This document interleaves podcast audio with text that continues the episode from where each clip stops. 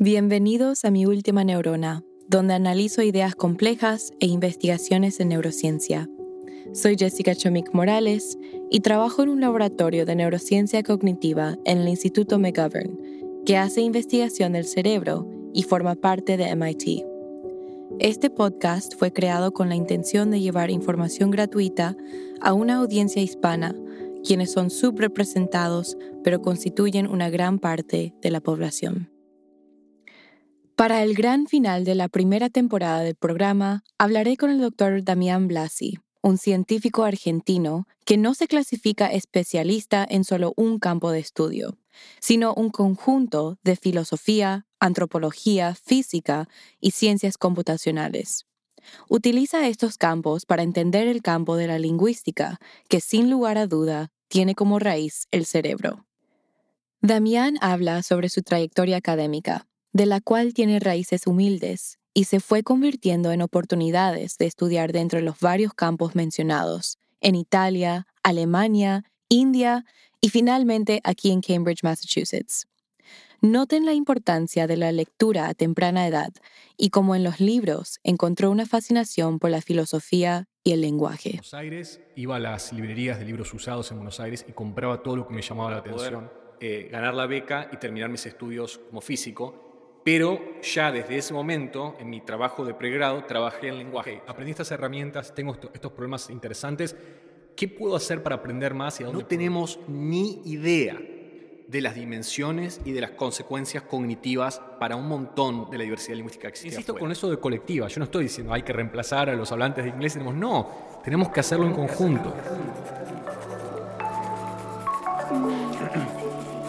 En el Instituto de Tecnología de Massachusetts, o sea, MIT. El cerebro es algo súper fácil. El cerebro es algo increíble. Que realmente es eso.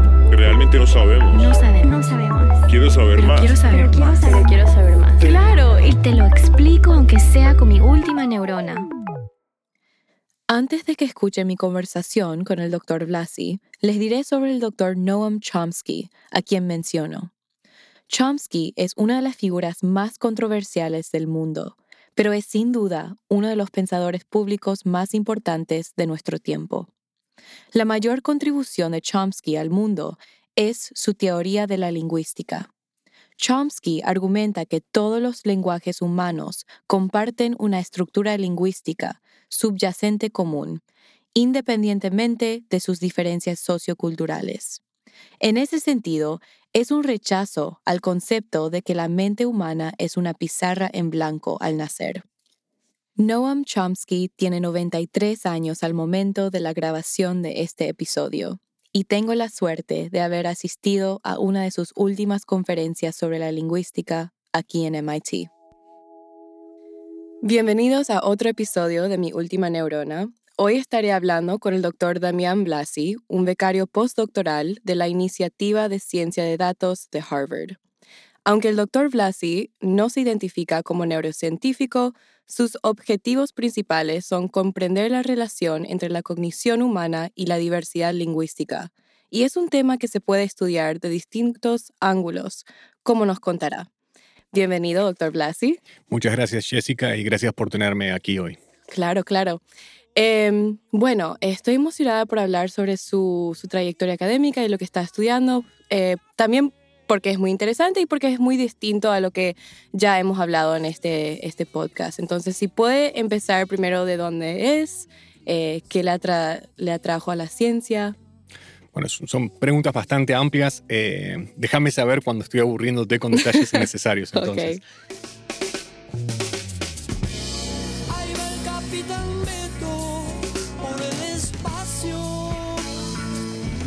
Eh, yo nací en, en, Argentina, en la ciudad de Buenos Aires, aunque viví mucho en el interior, eh, en, la, Pampa, en, la Patagonia y en ciudades más pequeñas.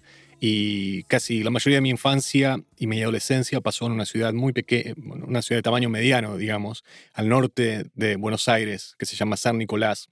Eh, y no, no, la verdad es que es difícil a veces hacer arqueología de uno mismo eh, arqueología cognitiva de uno mismo, darse cuenta cuando uno sabía o no sabía que quería hacer tal o cual cosa. En mi caso sé que en algún momento, alrededor de los 15, 16 años, eh, empecé a estar más interesado en el programa de lenguaje.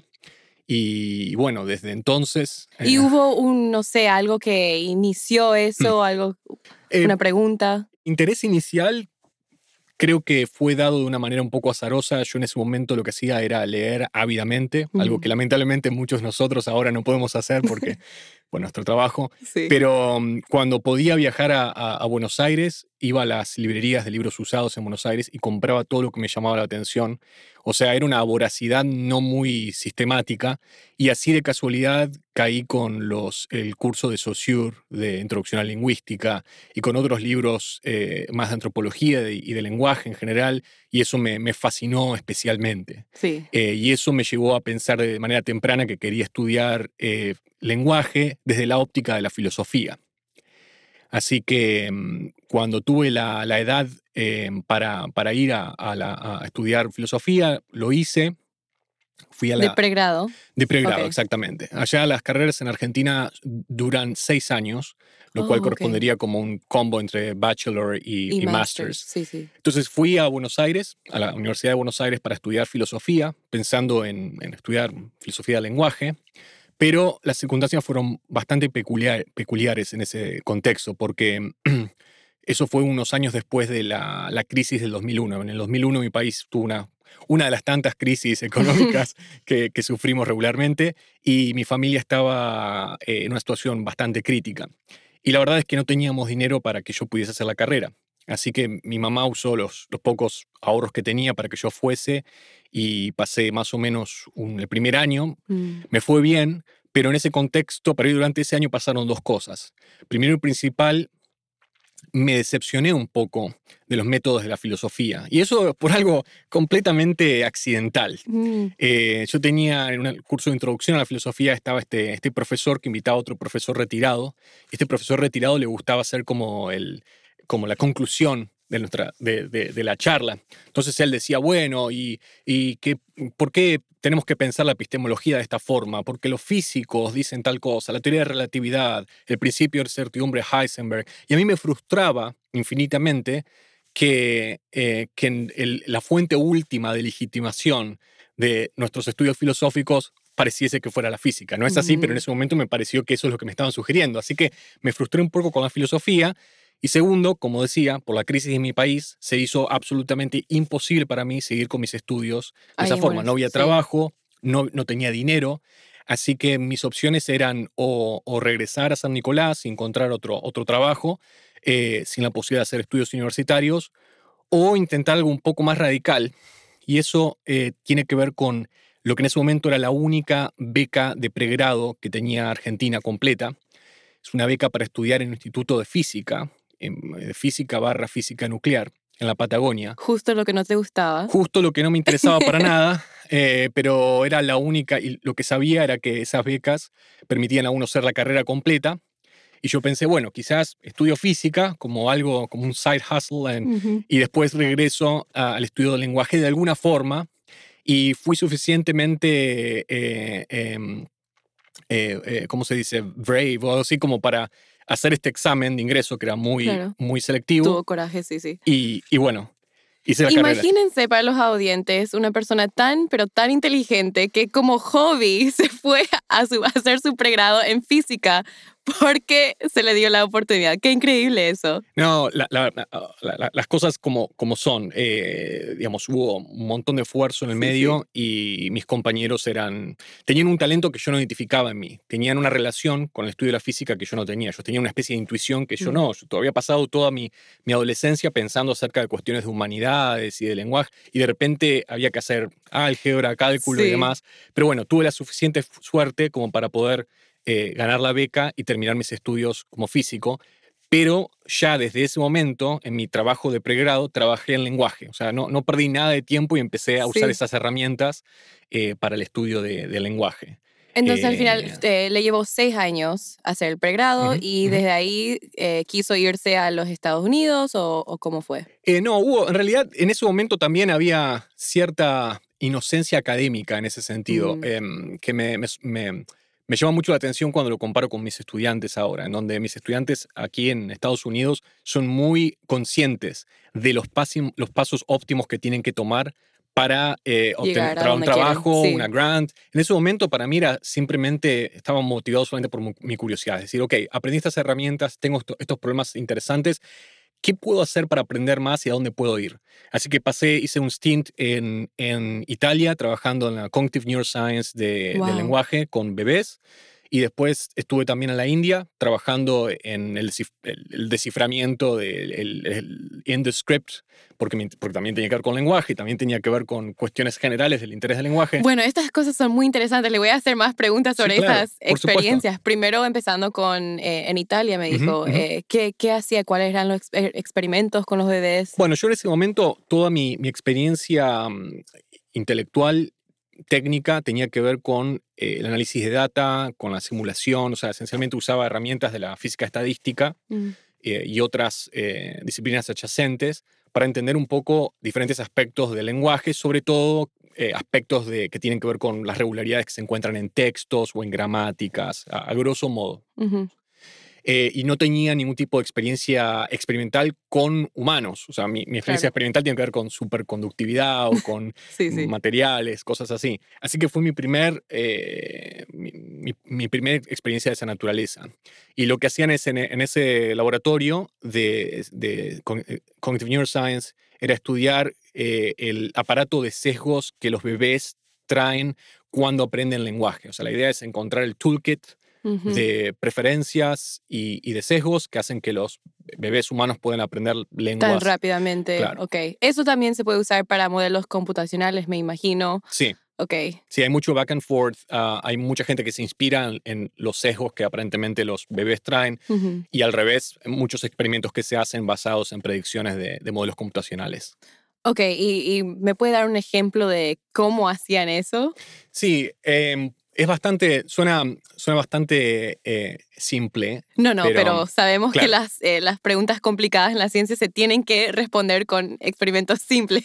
Sí. Claro, exactamente. Eh, por ejemplo, cosas que hacían tenían que ver con la segmentación de, speech. Mm. Entonces, exponían a los bebés a, mm, por ejemplo, a un, a un, estímulo continuo de, de sílabas como ba, da, pa, ba, da, pa. Ba, ba, da, pa, ba. Y después evaluaban, eh, usando un paradigma visual, mm. el tiempo que pasaban los bebés. Eh, lo, que, lo que después determinaban era qué, qué tipo de representación habían aprendido eh, en la exposición de un estímulo completamente bruto. Lo importante es que, bueno, esa experiencia fue muy interesante, pero al mismo tiempo me, me, daba un poco de... Mm, mm, me, me, preocupaba un poco la potencial falta de generalidad de esas observaciones. ¿Por qué? Porque se testeaban bebés que, por ejemplo, hablaban italiano o que estaban aprendiendo italiano o esloveno. Eh, la ciudad esta estaba en Trieste, está con el borde con Eslovenia. Y se hacían generalizaciones acerca de todos los cerebros humanos y todas las lenguas humanas. Y a mí me da un poco de... Hesitation, sí, no, no, uno no puede hacer como una conclusión tan amplias de todos los seres humanos con solo una, una población, ¿verdad? Claro, claro. 20, bebés no, no, no es todo. No, no, no. N of 20, sí, no, no es suficiente. Entonces, eso le llevó a querer estudiar em, cross-culturally el, idioma y todo eso. Sí, hubo varias circunstancias que me llevaron a eso, pero creo que el factor más determinante que, que terminó siendo la, la, la, característica que de alguna forma define mi, mi trabajo y mi forma de pensar Em, eso se dio también por accidente cuando empecé mi doctorado en Alemania. Yo hice mi, PhD en el Max Planck de eh, Matemáticas en las Ciencias y el Max Planck de Antropología Evolutiva. Y mi intención era, bueno, seguir eh, aprendiendo herramientas eh, matemáticas y estadísticas, pero al mismo tiempo colaborar con psicólogos, antropólogos, etc. Y eso me llevó a, bueno, a ir a Leipzig porque me interesaba la ciudad, la educación y también porque estaba el señor este Michael Tomasello que es un, para los que no saben, es un, enorme eh, científico, cognitive scientist. ¿Cómo, cómo, se dice en castellano eso? Científico, cognitivo? sí. Suena, un poco raro. sí, suena raro, pero la traducción es así. claro, bueno. Igual creo que quizás se, denominaría un psicólogo comparativo. La cuestión es que quería trabajar con él haciendo modelos, simulaciones eh, y cuestiones que tienen que ver con, con, el lenguaje en general, pero de un punto de vista más formal, eh, game theory, cosas así. Me acerqué a hablar con él y, y, me acuerdo, fue la primera semana, apenas empezaba mi doctorado y le digo, Mike, quiero trabajar con, con usted, por favor, trabajamos en algo de lenguaje. Y él me dice, bueno, ¿sabes lo que pasa? Es que yo ya no hago más cosas de lenguaje, ya no estoy trabajando en eso. Entonces, y, habrá visto mi cara de desolación completamente porque me, me, dice, ¿sabes lo que tenés que hacer? Aquí enfrente hay otro departamento. Ese es el departamento de lingüística. ¿Por qué no vas y hablas con esta gente? Entonces, yo voy al departamento de lingüística, que claramente trabajaban en lenguaje. En ese momento, el director era Bernard Comrie, que es un, eh, un tipólogo muy conocido. Un tipólogo es un lingüista que estudia eh, las lenguas desde un punto de vista comparativo, eh, a gran escala por lo general. En términos simples, ellos intentaban destacar cómo las lenguas se pueden estudiar comparándolas a las demás, o como él hace, entendiendo sus raíces y cómo llegan a evolucionar a lo que vemos hoy día. Entonces voy a ese departamento y digo, hola, soy un físico, computer scientist, eh, lo que sea. Muchas cosas. Quiero, quiero trabajar en lenguaje y esta gente me dice, bueno, a ver, contanos un poco, ¿qué te interesa? Y yo empecé a contarles mis ideas, mis y, esta gente se dio cuenta que yo, o sea, podía, puede tener muchas herramientas, pero de lenguaje, lenguaje no sabía nada. Entonces, y, esa especie de decepción fue mutua, porque la primera vez que me senté en un eh, journal club, cuando discutían un artículo, por ejemplo, eh, y se ponían a hablar de, no sé, la propiedad de tal lengua, si el sufijo eh, magnificador de tal lengua del sur de Papúa Nueva Guinea yo me sentaba y decía, no puedo creer que esta gente hable por dos horas acerca de esto. Me parecía tan aburrido. Pero empecé a leer gramáticas y mm. empecé a aprender de esas categorías un poco más microscópicas que, que los lingüistas usaban y eso fue una revelación, porque en contrario de lo que yo pensaba, y era que mis intuiciones basados en castellano eh, eran suficientes para entender la diversidad de las lenguas del mundo, me di cuenta que no sabía nada y que estaba todo este material riquísimo acerca del comportamiento y la cognición humana que los psicólogos, los científicos cognitivos y muchos otros no tienen ninguna idea. Claro. Así que eso fue como una revelación enorme y desde entonces es eh, ¿Pero eso hizo que se enamore más de, de, este tema o...? Bueno, o sea, lo, que hizo, tuvo, tuvo un efecto mixto en el sentido que mm, lo primero que hizo fue, yo en ese momento pensé de vuelta acerca de mis intuiciones del lenguaje, de mis, lecturas en filosofía del lenguaje, mis modelitos simples en donde un agente que no es un ser humano interactúa con otro y cosas por el estilo. Y me di cuenta que esas intuiciones eran el resultado de, tener experiencias con un tipo de lengua muy particular. Y, y, fue una sensación como de orfandad, porque digo, bueno, o sea, realmente no sé nada de lenguaje. Sí, sí. Y de humildad, así que empecé a estudiar, a leer más gramáticas, a, interactuar más con los lingüistas, tratando de encontrar una forma de... ¿Al eh, final pudo trabajar en un laboratorio ahí en ese departamento de lingüística? Sí, claro, claro. Estuve hasta el final de ese, de ese departamento. Tengo muchas eh, amistades y colaboraciones que empezaron en ese momento y todavía sigo en contacto con esa comunidad. Qué suerte, sí. No, pero lo que dice eh, suena conmigo, resuena conmigo, porque yo tomé hace poco una clase con, eh, como le había dicho, con el doctor Ted Gibson. El laboratorio del doctor Gibson tiene como objetivo investigar por qué los lenguajes humanos se ven de la manera que lo hacen. La relación entre cultura y cognición, incluido el lenguaje, y, en general, cómo las personas aprenden, representan y procesan el lenguaje. Pero lo que sí que aprendí en esta clase son los árboles de sintaxis, creo que se dicen. Y es algo tan, no sé, no se piensa mucho. Em, en español e inglés, el sintaxis es, subject, object, no, subject, verb, object. O sea, el sujeto haciendo algo, un acto a un objeto. Pero, por ejemplo, en japonés es, eh, a ver, subject, object, verb. O sea, sí, sí, es el sujeto, después el verbo, después el... Eh, bueno, me confundo todo, pero lo que sí que es todo al revés y hasta uno no sabe de quién está hablando hasta el final de la oración. Y eso para mí fue, ¡Ah! no, puedo, no puedo creer que la gente se comuniquen así. Y ahí da, em, fue súper interesante porque es como que cómo resultan estos idiomas, por qué evolucionaron de tal manera, cuál es el punto de tener la idioma entre seres humanos, ¿verdad? Y leí también muchos artículos de Chomsky y todo eso, entonces es, es increíble este mundo. Cuidado, cuidado que es un viaje de ida nada más, ¿eh? Cuando empezás a estar interesado en estas cosas, eh, no se puede volver atrás. Le mencioné al doctor Blasi que su trayectoria es verdaderamente fascinante, ya que empezó con un interés en filosofía y antropología, para luego recibirse de su pregrado con un bachillerato en física y terminar trabajando en el campo de la lingüística. Sí, no, definitivamente fue un, camino interesante y no planeado y como te digo, es fácil encontrar todos estos accidentes que fueron tan importantes para determinar mi personalidad científica hoy por hoy. Eso tuvo muchos, muchos aspectos positivos, fue genial haber aprendido de tantas cosas diferentes y de tanta gente diferente. O sea, una de las cosas que más me gusta de la ciencia es interactuar con gente que es tan brillante y que puede estimular tanto a uno, eh, pero por otro lado, el lado, los lados negativos también son bastante ciertos. ¿no? Mm. Eh, uno de esos es que, que, nadie te reconoce como parte de su clan. Y, mm. y, en ciencia, eh, a veces tendemos a olvidarnos del componente sociológico de la ciencia. Pensamos que las ciencias son todos estos cerebros pensantes en donde las mejores ideas llegan a... Y en realidad hay todo un sistema de jerarquías y de clanes muy fuerte. Entonces, cuando yo quiero hablar, por ejemplo, yo soy... Mi background es en física y computer science y les digo a los cognitive scientists que tienen que pensar más en términos de antropología y de historia. O sea, claramente que no, no soy inclasificable y eso hace que la gente me diga, bueno, ok, pero entonces esto es cognitive sciences, esto es antropología, esto es, ¿qué es lo que haces? Y eso tiene todo, todo un conjunto de consecuencias. Los papers tardan más tiempo porque uno tiene que juntar información de muchos campos diferentes, eh, es más difícil conseguir grants, porque justamente un reviewer dice, bueno, pero usted está aplicando a dinero para ciencias cognitivas y esto yo creo que es antropología. Y el antropólogo va a decir, esto es ciencias cognitivas.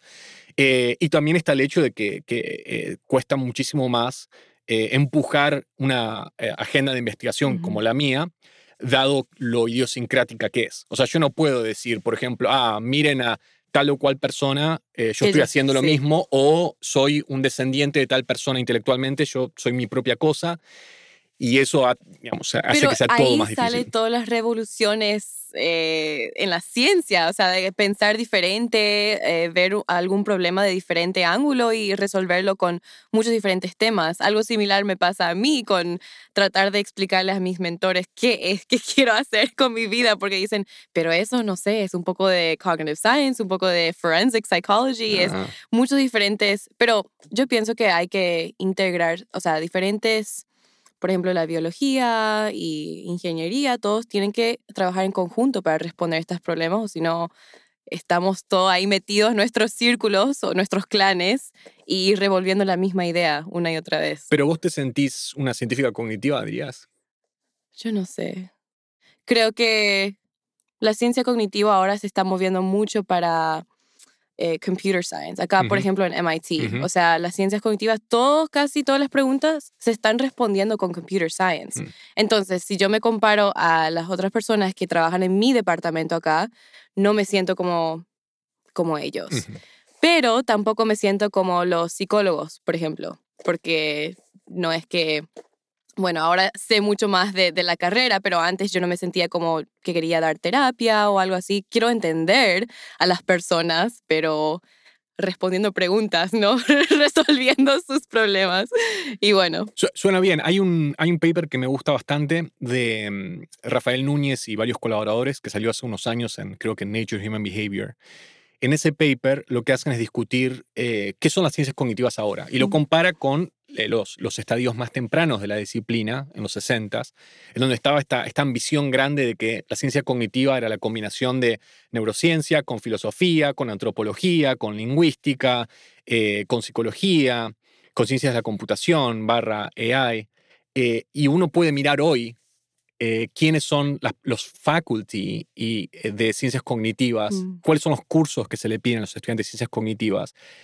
Y uno no ve filosofía, uno no ve antropología, uno ve un tipo de lingüística muy particular y sí, claramente la, la cognitive psychology y, y, computer science han tomado eh, las ciencias cognitivas por asalto. Así que creo que estoy de acuerdo con tu intuición. Pero eso es, se hace difícil, especialmente como me estaba diciendo, para los grants y para mm. especialmente aplicaciones. Yo ahora, eh, fines de este año, voy a aplicar a diferentes universidades para eh, graduate school, escuela graduada, perdón, en español.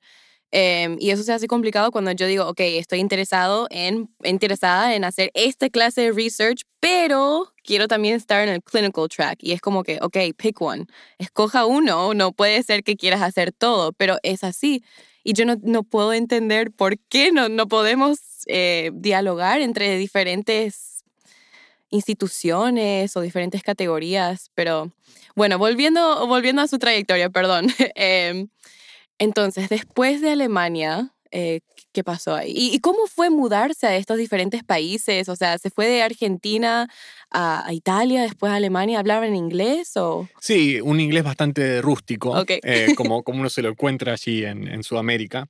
Pero sí, em, no, tengo un talento peculiar para el, aprendizaje de, de las lenguas, así que tampoco no soy ese tipo de personas que llegan y a la semana está hablando sin acento. Eh, me comunicaba en las lenguas que tenía mi disponibilidad. Eh, en el caso de, Italia era un italiano quebrado, castellano y, bueno, castellano rioplatense también. Estábamos hablando de eso antes. Pero eso aprendió ahí mismo en, Italia. ¿o eh, italiano sí. mi, bueno, una parte de mi familia es italiana, pero nunca, nunca escuché italiano como, mm. como una lengua de input, digamos. Y bueno, en la India claramente en, inglés. Eh, y fue, fue duro porque yo hasta ese momento era, era un, como diríamos, un chico de barrio, alguien que no, no había viajado nada, no sabía nada del mundo. Eh, fue, fue bastante mm, choqueante a veces las diferencias culturales eh, los primeros tiempos fueran, por ejemplo, no sé, siempre me acuerdo cómo fue cuando yo apenas llegué al laboratorio este de Italia y tenía esta cosa de nosotros los latinoamericanos y en particular los, los argentinos que a los argentinos les gusta mucho dar besos cuando saludan a todo el mundo y yo me acuerdo llegar el primer día al laboratorio y darle un beso de mejilla a todo el mundo y, estaban los chicos, los alemanes, los italianos mirándome como diciendo, ¿qué le pasa a este tipo? O, ah. no sé, o estar en la oficina y decirle a la gente, hey, qué buen corte de pelo. Y la gente me mira como diciendo, pero ¿por qué estás haciendo comentarios de lo...? Mm. Claro, es como fue un proceso de adaptación, de entender que muchas de las cosas que se esperaban en la interacción social en Latinoamérica no, no, no se generalizaban. Para los oyentes, hoy justamente parece que se entrenó ya tanto que cuando yo le quise saludar con un beso a Damián, como hacemos también los paraguayos, él como que, espera, yo no sé si, dice, ya no me acuerdo más cómo saludar, o sea, no sé cómo saludarle más a las personas. Me pareció súper gracioso claro, eso. El COVID y, la lengua de intermedio que usamos no, no, no, no complotan muy bien para, para la... Pero bueno, sí, fue bastante duro, pero por otro lado fue también sumamente importante para este, este entendimiento. De alguna forma contribuyó a esta revelación de que los seres humanos hablan lenguas diferentes, tienen valores diferentes, tienen formas de interactuar socialmente diferentes, o sea que las diferencias son tan, tan grandes y el mm. haber vivido en esos lugares ha contribuido a que esa experiencia no sea simplemente un, un algo vago, es decir, los seres humanos actúan de manera diferente, sino que yo lo vi. Eh, y, al haberlo vivido le da un, cariz más, eh, más concreto. No tengo necesidad de leer, por ejemplo, artículos que discuten la distancia promedio en la que las personas interactúan porque yo sé las diferencias, o sea, lo he visto. Eh, pero bueno. Y usted ve, ok, seguro en sus estudios sobre la lingüística también estudia un poco las diferencias en cultura, porque me imagino que esas dos cosas interactúan mucho. Sí, definitivamente. Em, es, una, es un tópico de investigación bastante activo, este de preguntarse hasta qué punto los aspectos de lingüísticos de las lenguas son afectados o son reflejos de diferentes aspectos de la, de la, cultura. Y hay cosas obvias. Por ejemplo, eh, uno eh, cuando se encuentra, por ejemplo, sistemas de pronombres con honoríficos, con distinciones eh, de señoridad y demás, claramente uno está, eso tiene sentido en el contexto de una sociedad jerárquica, en donde las diferencias de autoridad existen, mientras que en sociedades que son quizás un poco más horizontales, ese tipo de, de sofisticación en sistemas pronominales o no se desarrollan o no se mantienen.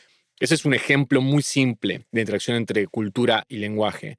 Ahora, lo que sí es cierto es que muchas veces eh, las lenguas están acompañadas por accidentes históricos con otras componentes culturales de manera accidental o, contingente, donde no hay ninguna relación entre la una y la otra.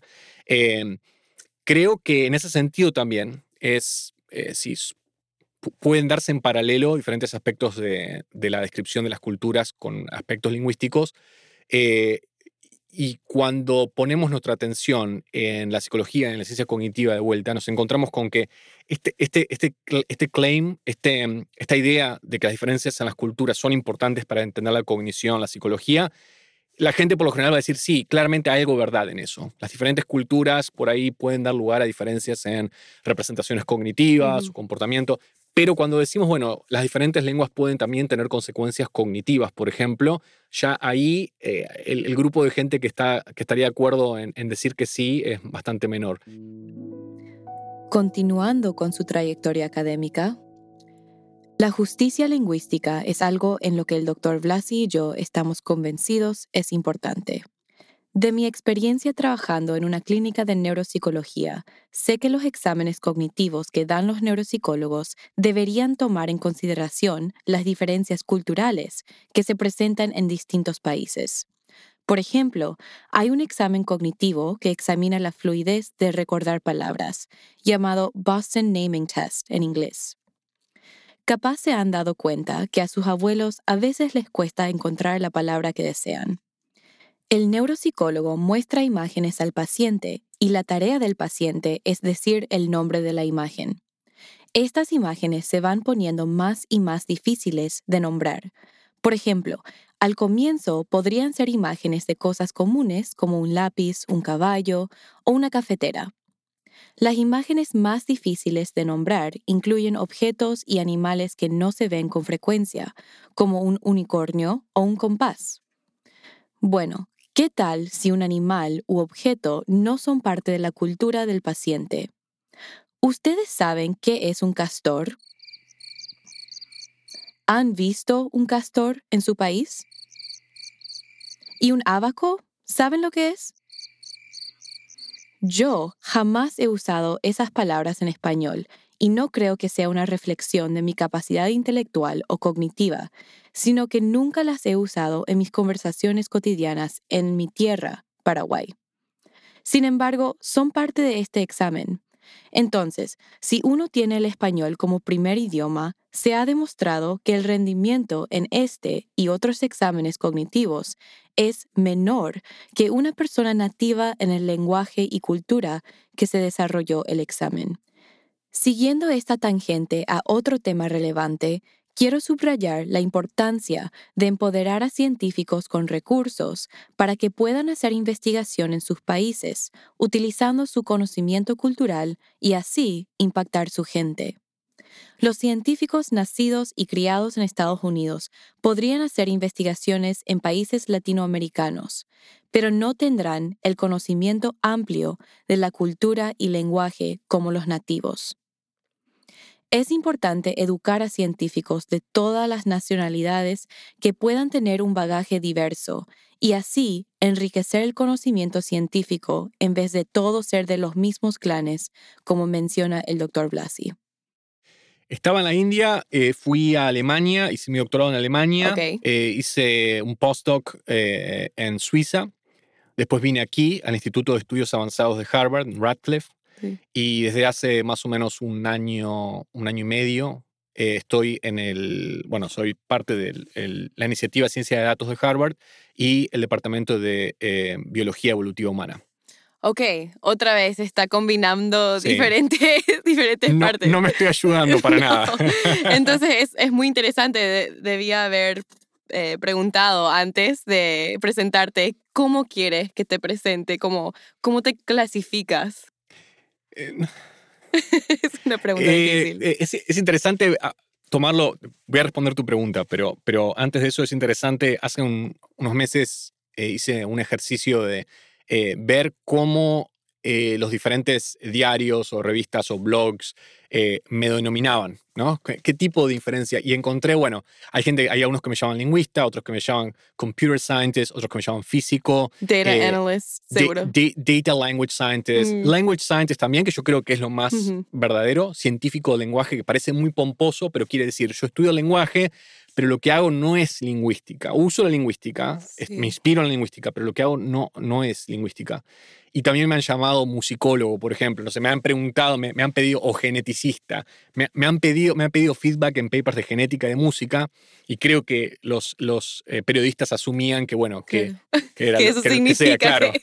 Así Qué interesante. sí, sí. sí, sí, En el proceso de, de saber más sobre Damián, antes de, de la entrevista, le busqué en, en Google y estaba justamente eh, pidiéndole a mi asesor científico, no sé cómo presentarle a- al doctor Blasi porque realmente no puedo encontrar que, cómo se clasifica, pero em, bueno, entonces ahora en Harvard, eh, ¿qué, qué está haciendo exactamente? ¿Cuáles son los, las investigaciones? Bueno, eh, de alguna forma hay, hay como tres aspectos bien distinguidos en mi, en mis líneas de investigación que también siguen un orden temporal. Así que si, si te parece, te voy a hablar de eso y Sí, después sí. podemos especificar concretamente los proyectos que estoy haciendo acá. Perfecto. Eh, la primera línea de investigación es la, que, la más transparente y también la que es más compartida con otras personas, que es simplemente la de mirar a las lenguas del mundo y tratar de entender eh, a través de métodos empíricos, de inferencia eh, y métodos experimentales, cuáles son los factores que importan para entender cómo las lenguas son, son de la forma en la que son. Por ejemplo, por qué algunas lenguas ordenan el sujeto, el verbo y el objeto de esa forma, por qué algunas lenguas usan un montón de morfología mientras que otras, otras usan muy poco, por qué algunas lenguas tienen distinciones muy específicas en el dominio del color mientras que otras no, por qué, etcétera, etcétera. Y, y entonces, eh, eso, como decía, involucra mirar muchas lenguas del mundo. Hay artículos míos que, que, que tienen, que cubren miles de lenguas, eh, pero por lo general cubren al menos cientos de lenguas en la data. También, digamos, eso restringe un poco el tipo de preguntas que uno puede tener porque la disponibilidad de datos de las lenguas del mundo es bastante modesto. Em, ¿Y cu- cuáles son esos datos? O sea, libros, textos. Sí, pueden ser gramáticas, pueden ser textos, pueden ser eh, eh, modelos de lenguaje que usan la gente de lingüística computacional, pueden ser em, es- descripciones de sistemas fonológicos, pueden ser eh, datos etno- etnolingüísticos, eh, inclusive material genético de las poblaciones. eh, Entonces, em, bueno, estoy un poco, quiero saber más sobre esto. Entonces, ustedes están estudiando distintas lenguas para intentar saber cómo surgió ese idioma o por qué surgió de la manera que surgió. Eh, en esta línea de investigación trato de, de enfocarme a, mm, digamos, no, no, mm, el- la pregunta de, de los procesos que dan lugar a las lenguas es, es uno que se sugiere, pero que no es el objetivo principal, sino es decir, bueno, ok, de lo que yo puedo ver ahora, Mm, ¿cuáles son las hipótesis más plausibles de los factores que explican por qué las lenguas son de la forma en las que son? Y eso me lleva a la segunda línea de investigación, que tiene que ver con entender cómo las lenguas llegan a ser la forma en la que son a través de la historia. Eh, y bueno, hay esencialmente dos cosas que hago en esa, en esa línea. Uno es mirar experimentos naturales, lenguas que han estado sujetos a condiciones excepcionales eh, que nos permiten indagar un poco mejor qué cosas cumplen un rol a la hora de, dar forma a una lengua o no. O sea, por ejemplo, no sé, si, si nos preguntamos eh, cuál es el rol de eh, sesgos de aprendizaje en la estructura de las lenguas, o sea, que- cuál es el rol que tienen los, eh, los bebés o los ap- eh, ap- aprendientes eh, nativos una lengua a la hora de generar la estructura de la lengua, uno puede mirar a lenguas que no son aprendidas por personas de manera nativa. Uno puede preguntarse cuál es el rol de la distancia de comunicación para la estructura de las lenguas y uno puede mirar, por ejemplo, a lenguas eh, silbadas que, se- que están usadas para comunicarse en distancias mucho mayores. Entonces, trato de mirar esa, la evolución de esos sistemas para entender cómo las lenguas llegan a, a constituirse en el tiempo. Eh, y el, el- el periodo de tiempo que investigo, por lo general, va de algunos pocos, pocas generaciones atrás hasta el comienzo del Holoceno, hace 12.000 años. O sea, un montón de mis eh, proyectos ahora tienen que ver con eso, con mirar la historia profunda de la diversidad lingüística. Wow. Y eso también es bastante poco canónico porque nuestro, eh, de alguna forma, una de las hipótesis de trabajo de muchas personas que trabajan en, la lingüística histórica es que los procesos y las estructuras lingüísticas que vemos hoy aquí son las mismas que en el pasado. Nada cambió realmente tan importantemente como para que haya una diferencia. Y todo parece indicar que en realidad los cambios fueron sustanciales y que las lenguas del mundo fueron muy diferentes si uno mira 2.000, 3.000 o 10.000 años atrás. Wow. ¿Y cómo hace para estudiar estas, estas lenguas que usted no habla?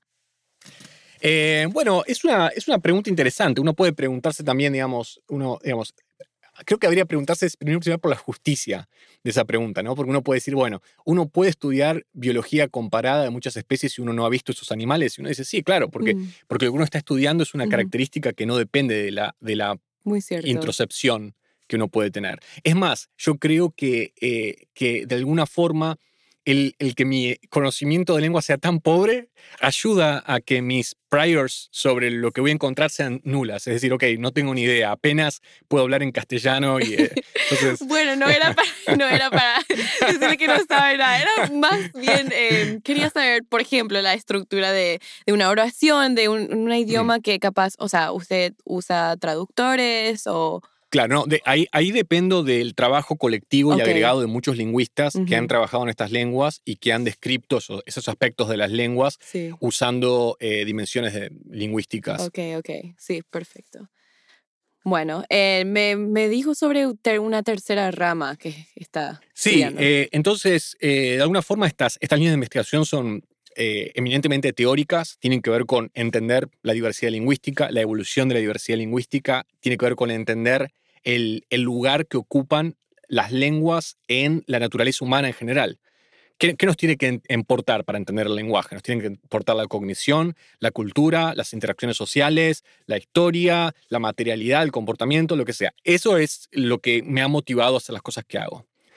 Sin embargo, hace unos años, y de alguna forma a raíz de un poco de mi frustración con algunos aspectos de, de los campos en los que trabajo, empecé a pensar en más y más en las consecuencias observables de, eh, del que no se le presta atención a la diversidad lingüística. Mm, Y por, por ahí para el oyente, para, para las personas que no, que no conocen acerca de, de cómo son las cosas de este lado de, de la, de la ciencia, eh, no hay un interés muy masivo en entender cómo la diversidad lingüística tiene consecuencias para los seres humanos o eh, de alguna forma la idea de que las, las personas hablan lenguas diferentes en diferentes partes del mundo es como sí, ok, de acuerdo, importa, pero voy, de todas formas voy a hacer todos mis experimentos con hablantes de inglés eh, y, y si tengo muchas ganas y mucho dinero lo voy a hacer en castellano o en mandarín y, y ya está. mm, Y tenemos 7.000 lenguas allá afuera, entonces la pregunta es ¿qué pasa? Entonces empecé a acumular evidencia de qué pasa cuando desarrollamos tecnologías, terapias, eh, evaluaciones educacionales, intervenciones que están basadas en unas lenguas, pero cuando las aplicamos en otras lenguas fracasan estrepitosamente porque no entendemos por qué las lenguas, las formas en las que las lenguas difieren una de las otras. De alguna forma, lo que, lo que hago, y es una, una investigación más incipiente, está, es eh, intentar cuantificar y encontrar evidencia eh, observable de que estamos, que hay realmente un problema de justicia y que las personas que hablan lenguas que no son lenguas centrales eh, este, reciben peor educación, reciben peor medicina, reciben peor diagnóstico eh, y, y que bueno, es una, es una, es una, eh, una dimensión de injusticia muy visible que cubre a la mayor parte de los seres humanos que no nacen en una de estas lenguas gigantescas como el inglés o el castellano o el chino mandarín, eh, y, y que no se le da prácticamente nada de atención. Hay un montón de personas que están siendo discriminadas activamente por el sistema eh, o por otros pares eh, de formas muy concretas, medibles, que tienen que ver con la, la o las lenguas que las personas tienen en su cabeza. Eso fue una forma muy conf- confusa de... No, no, no, no. O sea, para mí tiene mucho sentido. Imagínese, yo estoy creando este podcast justamente porque hay una barrera de idioma entre inglés y Mm. español que son muy habladas en el mundo, pero en la ciencia, o sea, no hay tantos artículos en español que hace que toda esta población no pueda estar al tanto con avances científicos que hace Ay, es todo un, un domino effect que eso, pero imagínense si allá esta barrera con español, lo que puede suceder con otros idiomas. Em, yo, en Paraguay, por ejemplo, nosotros tenemos dos idiomas principales, que es español y guaraní. Entonces, imagínense eh, si uno solo habla guaraní y no hay ni un podcast de neurociencia en guaraní, me imagino, pero alguien debería de hacerlo. Pero eh, es súper importante eso, especialmente para atención médica y, estas cosas donde estas poblaciones están subrepresentadas. Sí, no, definitivamente. Y es una pregunta también, eh, digamos, si, si le damos más prominencia al inglés o si nos encargamos de traducir las cosas que existen para el inglés en otras lenguas, hay también una especie de riesgo latente que quizás es menor y es que no pensemos de manera crítica eh, cómo tenemos que afrontar estos problemas desde nuestras comunidades y lenguas. Que insisto, que ese es un problema que veo bastante. Es, ok, por ejemplo, no sé, tenemos estudios en literacidad, montones en inglés. Mm. Pero el sistema de ortografía eh, o el sistema de escritura en inglés es muy poco, es muy opaco en comparación, por ejemplo, al castellano. Entonces, lo que ha hecho la gente es tomar un montón de estas medidas, estas recomendaciones en el inglés, en el inglés escrito y aplicarlas para comunidades que hablan castellano, donde las condiciones son muy diferentes. Entonces, digamos, ahí la transferencia de ciencia inclusive puede decirse que tiene una consecuencia negativa, porque no se ha pensado críticamente cómo puede diferir los sistemas en los que están aplicando. Entonces, eh, yo creo que la transferencia es sumamente importante, y bueno, y en particular esto que estás haciendo me parece fundamental, eh, pero también sería quizás un poco ingenuo, pero ah, no puedo dejar de, de idealmente desear algo como una ciencia un poco más nativa, en donde la, gente pueda construir, eh, como te digo, intervenciones, tecnologías, eh, teorías en la base de las poblaciones mismas. Sí, sí, es em, para hacerlo algo que me acuerdo en, en, mi curso que te había mencionado es que hay diferentes, en diferentes idiomas se describe a un objeto en espacio de diferentes maneras. Hay poblaciones que lo describen por ejemplo, al lado, encima, debajo. Hay otras poblaciones que dicen al sur, al eh, noreste, al este, oeste. Y eso tiene que ver mucho, o sea, si lo pueden pensar los oyentes, es como si uno capaz habla, o sea, describe una situación usando otras palabras, entonces su representación mental de esa situación es diferente porque, y lo podemos ver porque utilizan diferente, eh, diferentes palabras, diferentes eh, descripciones. Y entonces lo que está diciendo el doctor Lassie es muy, muy cierto. O sea, no podemos tomar un idioma como español o inglés y querer eh, poner esas restricciones, por decir, a otras personas de otros idiomas y como forzarles de pensar de la misma manera, porque no es así. Tal cual, y me encanta que hagas esta mención porque creo que una de las consecuencias naturales de, entender que hay diferencias profundas como las que estás mencionando es, bueno, es el, título de un artículo del que no puedo hablar mucho porque está bajo revisión ahora, pero que supongo va a ser un poco de, de, splash. Cuando salga, lo voy a poner el link. Eh, eh, exacto. Cuando salga vas a tener el link, eh, pero el, el, artículo este esencialmente hace el punto que las ciencias cognitivas están restringidas por, la, por el inglés. Mm. Y ahí revisamos evidencia de memoria, de atención visual, auditiva, de eh, percepción, de teoría de la mente, de una larga lista de dominios cognitivos que pensamos que son ciertos para todos los humanos y tenemos abundantísima evidencia mostrando que la lengua que una persona seña o habla tiene consecuencias enormes para esos dominios. O sea, toda esta ciencia basada en inglés, muy linda para los hablantes de inglés, pero por ahí estas generalizaciones en realidad son eh, eso, una, una, excepción histórica. Y, por eso mismo es que, que, no, como te digo, no solamente el aspecto práctico eh, de, nuestra, de la tecnología, de la educación, de la medicina están eh, afectadas por este sesgo anglófono, sino que además nuestra, nuestras mismas generalizaciones científicas. No sabemos si cosas que pensamos que son ciertas para los humanos que hablan castellano son ciertas para otras, otras lenguas. Pero me pregunto, ¿cómo se, rectifica, ¿cómo se rectifica esta situación? Porque ahí entonces los experimentos que, o sea, de ahora y más adelante, basado este papel, este paper que van a salir, se supone o se quiere que las cosas cambien un poco. ¿Cuáles serían esos cambios? ¿Hacen falta más neurocientíficos y científicos que hablan nativamente estos, estos idiomas, verdad? Definitivamente. Hay, hay muchas direcciones en las que podemos hacer las cosas mejor.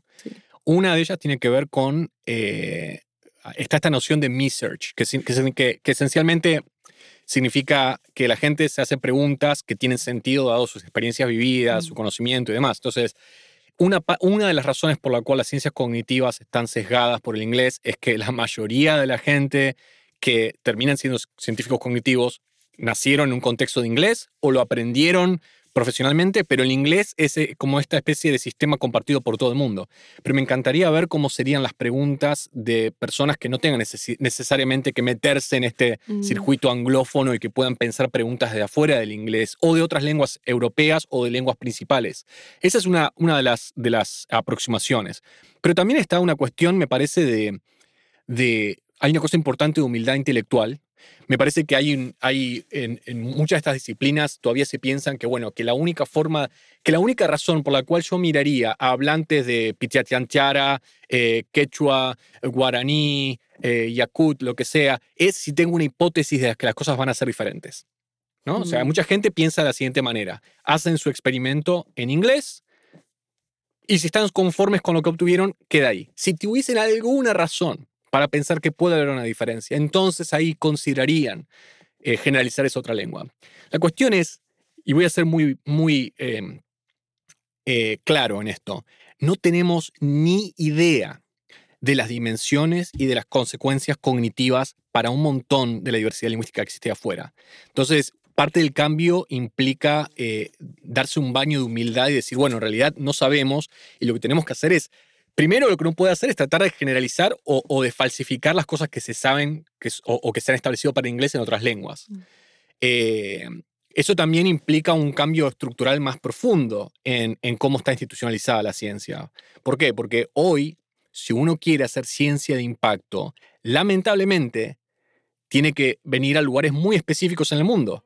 A y me hubiera- saber las personas indicadas. saber las también. personas Sí. indicadas, eh, haber estudiado con las personas indicadas, haber tenido cartas de recomendación de las personas indicadas. Y las personas indicadas, lamentablemente, significa personas del mundo desarrollado de algunos países en particular. Ujú. Yo me hubiera encantado haberme quedado en mi país con mi gente y mis amigos, mi familia, pero lamentablemente sabía que científicamente no tenía o tenía muy pocas chances. Entonces, hay una- un cambio estructural más profundo que tiene que ver con, bueno, ok, esta gente puede mantener el monopolio de la ciencia porque no tiene necesidad de moverse. O sea, yo soy un profesor en un país rico y hago mis experimentos en las que sea lenguas que tenga accesible, publico mis papers en Nature, en Science, lo que sea, y ya está, no tengo necesidad de hacer nada más. Ahora, ¿qué pasa si aceptan la premisa de que en realidad para hacer una ciencia cognitiva del ser humano tenemos que mirar a las culturas y las lenguas del mundo? No queda otra más que salir de la zona de confort y decir, bueno, hay que colaborar. Sí. Hay que involucrar a otra gente de lugares que históricamente no han sido representados, Sí. incluido Latinoamérica, África, la mayor parte de Asia, etcétera, y, y tratar de internacionalizar un poco más la ciencia. Pero porque eso no tiene un nombre lindo, por decir, es como estas, eh, son ca- casi como purebreds, como, no sé cómo decirlo, purebred universities. Em, eh, va a ser difícil, yo pienso, pero hay muchos cambios que, que tienen que suceder para que la ciencia misma sea válido, ¿verdad? Porque no, no podemos seguir publicando cosas que no son representativos de, de la población. Yo, yo estoy completamente de acuerdo con vos. Me permito ser un poco optimista por algo en particular. Y, y me permito ser optimista no porque creo que va a haber un cambio de fe en las personas que actualmente tienen el poder y van a decir, no, ¿saben qué? Quizás hay gente eh, brillante en, en África, en Latinoamérica y en Asia. Involucrémoslas a esas personas. Eso no, no va a pasar. lo que va a pasar, lo que está pasando ahora, es que de repente un montón de lo que pasa en ciencias cognitivas, y bueno, vos lo sabes esto por tu interacción con el lado forense de las cosas, pero se ve mucho con AI, un montón de lo que está pasando en ciencias cognitivas está siendo usado para enriquecer tecnologías, tecnologías de lenguaje, de interacción, de representación, lo que sea. O sea, muchas de, las, de estos hallazgos que los co- científicos cognitivos generan están traduciéndose en tecnología. ¿Qué pasa cuando le metemos a una tecnología un modelo del ser humano que está basado en hablantes del inglés? Mm. se va a quebrar, se va a romper y va a generar mayor desigualdad, va a generar un montón de problemas y va a ser muy claro que había un problema con esas assumptions y que tenemos que ir otra vez al pizarrón y pensar, bueno, o sea, asumimos esto y claramente no funciona con estas personas. ¿Qué hacemos? Y también la otra cosa es el, el peso, eh, la, la- la imposición demográfica. Acá en Estados Unidos, nosotros latinos somos cada vez más representados y el castellano está eh, eh, predicho a ser la lengua, Estados Unidos está predicho a ser el país con mayor hablante de, de- de castellano de todo el mundo en apenas unos 20 años, creo. Y eso está pasando en otras partes también. Uno lo ve en Europa. Hay montones de migrantes de países no europeos que están llevando sus lenguas, sus culturas ahí, y que estas personas tienen el derecho a participar del desarrollo de tecnologías para la medicina, para, para lo que sea. Así que creo que es cuestión de tiempo hasta que nosotros seamos mayoría y, eh, y bueno, y las cosas tengan que cambiar por la fuerza. Sí. Un ejemplo que, que tengo de esto, siempre tengo coincidencias, pero di una presentación sobre la moralidad humana. Y uno de los papers que leí bueno, hay, hay más artículos también que no sé si están de acuerdo, pero en este paper que leí, justamente es que hay diferencias eh, cross-culturally, a través de las culturas, eh, sobre qué se considera moralmente eh, que está bien o no. Por ejemplo, en el famoso trolley problem, que voy a hacer un insert de lo que eso es para los oyentes, pero básicamente encontraron que en eh, Western cultures, o sea, Estados Unidos, Canadá, capaz Suramérica, es más eh, aceptable como por ejemplo matarle a, una persona para salvarle a cinco. Pero en culturas como en China y capaz Taiwán y, em, Japón no estaba bien eso. Entonces, imagínate hacer un self-driving car, un, auto que se maneja solo, como Tesla o lo que sea, que va a suceder dentro de los próximos años, va a haber más y más de esos. Entonces, si un Tesla está hecho en Estados Unidos con la configuración estadounidense, con las decisiones morales de un estadounidense y se va este auto a, por ejemplo, China, va a hacer la decisión de matarle a una persona para salvarle a cinco y capaz eso no está bien allá. Entonces, me parece súper fascinante lo que está diciendo. Sí, a, través que estas tecnologías vayan avanzando, son consideraciones que tenemos que tomar en cuenta. Totalmente de acuerdo. Sí. Bueno, eh, no sé si hay otra cosa que quiere decir o hay algún proyecto, otro proyecto en que está trabajando. Sí, estamos trabajando en, varias cosas ahora mismo. Eh, algunas tienen que ver con esto de mirar la prehistoria de las, de las lenguas, mirando eh, cultura material, arqueología, genética, tratando de entender un poco de dónde vienen las lenguas y por qué son de la forma en la que son, como te decía antes. Y también están estos otros proyectos que tienen que ver con, bueno, eso, con tratar de, hacer el punto y de medir la, las consecuencias negativas de no tener un buen modelo de diversidad lingüística. Mm. Eh, o sea, estoy trabajando en un millón de cosas ahora mismo. No, no, sabría qué, qué, destacar, pero, mm, pero sí, bueno. Buen científico. bueno, si hay algún em, un pedazo de advice que le puede dar a los oyentes más jóvenes, capaz que todavía no, no han entrado, que están todavía en la secundaria o están en su pregrado o capaz a punto de irse a su postgrad, ¿cuál sería? Bueno, quizás algo que me parece mm, me parece una de las cosas más, más bellas de, todo lo que hacemos es que mm, no tenemos ni idea de qué cosas son los humanos, cómo funciona la mente humana, cómo funcionan los lenguajes. lo que sabemos es como apenas la superficie, el polvo encima de la cosa. No tenemos ni idea. Y es una era dado los desarrollos tecnológicos, es una era de descubrimientos. Esta es una era en la que se puede ser un pionero, en donde uno puede hacer contribuciones fundamentales que, que, vayan a darle un momento a, las disciplinas. Y eso es algo, eh, estar ahí, creo que muchos de nosotros estamos hooked en, en esta sensación que es ver un fenómeno por primera vez. O sea, el poder ser uno, la persona que vea por primera vez o que deduzca algo en particular y esa sensación es algo que no se compara con nada más. Y, ahora se puede hacer. Se puede hacer en las ciencias cognitivas, se puede hacer en el estudio del lenguaje, se puede hacer en el estudio de las culturas y hay montones de preguntas abiertas.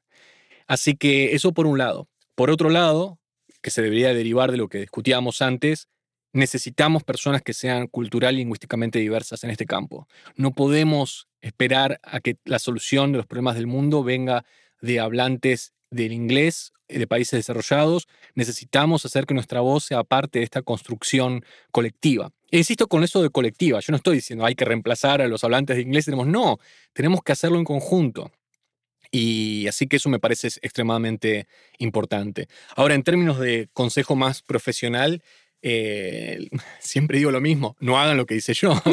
Eh, traten de, recibir eh, mentorazgo.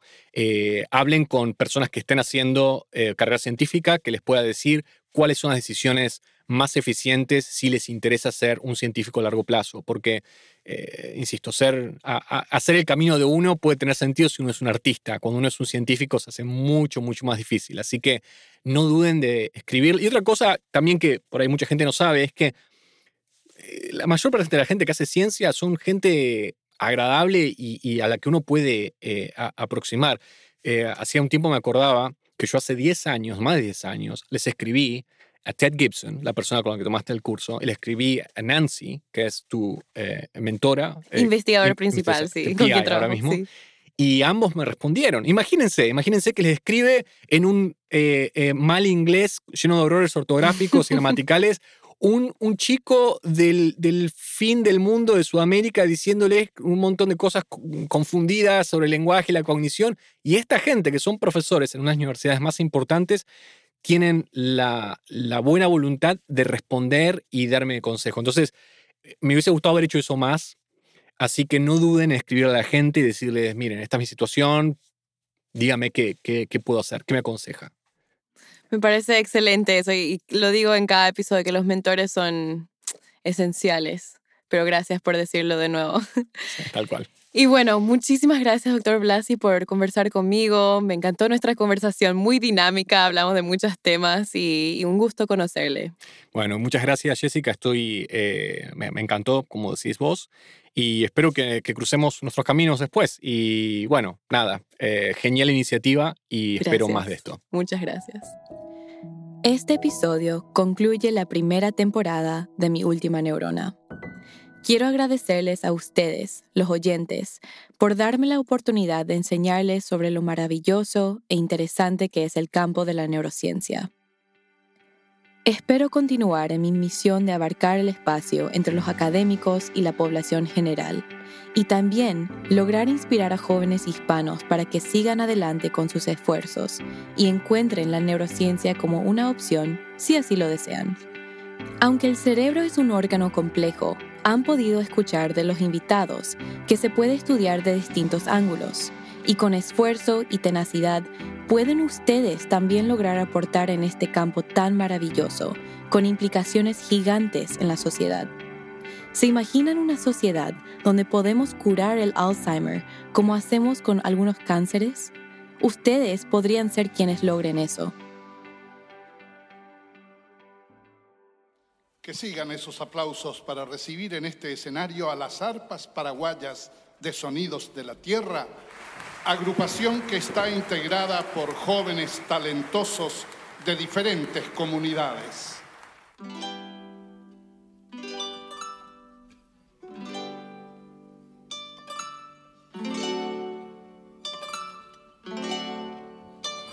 Quiero darle las gracias a todos los que me apoyaron en este proyecto detrás de las cortinas. Primero al doctor de Jesús Cortés, quien ha sido mi asesor científico y gramatical, una fuente de paz en momentos de estrés y un gran amigo. A David Torres, el diseñador de sonido, quien hace realidad mis visiones. A la doctora Mandana Sasamfar, directora de diversidad y alcance en MIT a quien le propuse esta iniciativa en noviembre del 2021 y quien me ha apoyado a conectar con neurocientíficos de todas partes. A Julie Pryor, gerente de comunicaciones en el Instituto McGovern, quien hace un esfuerzo diario para promover el podcast. Al Dr. Josh McDermott, quien me presta sus salas de grabación para lograr un podcast de calidad. También a la doctora Nancy Canwisher y a la doctora Laura Schultz, las investigadoras principales con quien trabajo en MIT, por darme una mentoría fundamental e integral en mi vida y por darme la libertad de hacer este proyecto en conjunto con mis investigaciones científicos. Y último en orden, aunque no en importancia, a todos mis oyentes que se han tomado el tiempo de escribirme para darme retroalimentación e ir mejorando con el paso del tiempo.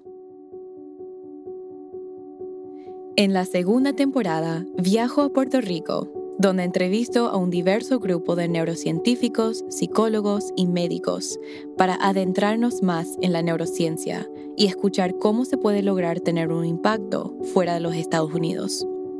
Aunque PR tiene una relación estrecha con Estados Unidos, se consideran latinos. También estaremos viajando a otros países latinoamericanos para llevarles más información de neurociencia y conocer las historias e impacto que pueden tener los científicos en estos países. Les prometo que les va a encantar.